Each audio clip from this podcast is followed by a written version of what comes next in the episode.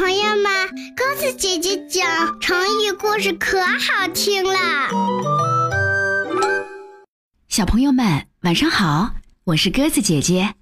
今天晚上我们来讲成语故事“宁为玉碎，不为瓦全”。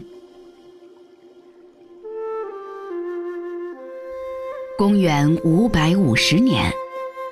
北朝东魏的丞相高阳，逼孝敬帝退位，自己称帝，建立了北齐。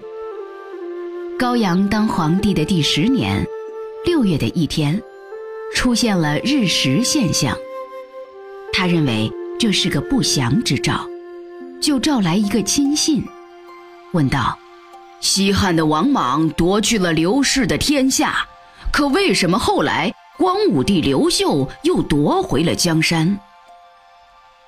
这名亲信便答道：“这都怪王莽没有把刘氏宗室的人斩尽杀绝。”高阳听了他的话，马上把东魏宗室近亲七百多人全部处死。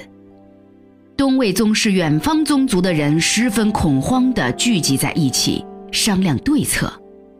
一个叫袁景安的人提议说：“想保命的话，只有请求皇上允许我们改姓高氏。”他的堂兄袁景浩反驳说：“大丈夫，宁可像玉一样被打碎，保持名节，也不能做淘气、苟且偷生。”袁景安把袁景浩的话汇报给高阳，高阳就下令杀了袁景浩，然后。赐准袁景安改姓高氏，宁为玉碎不为瓦全，意思是宁做玉器被打碎，也不做陶器而得到保全。比喻宁可为正义事业牺牲，也绝不苟且偷生。瓦，陶器。小朋友们。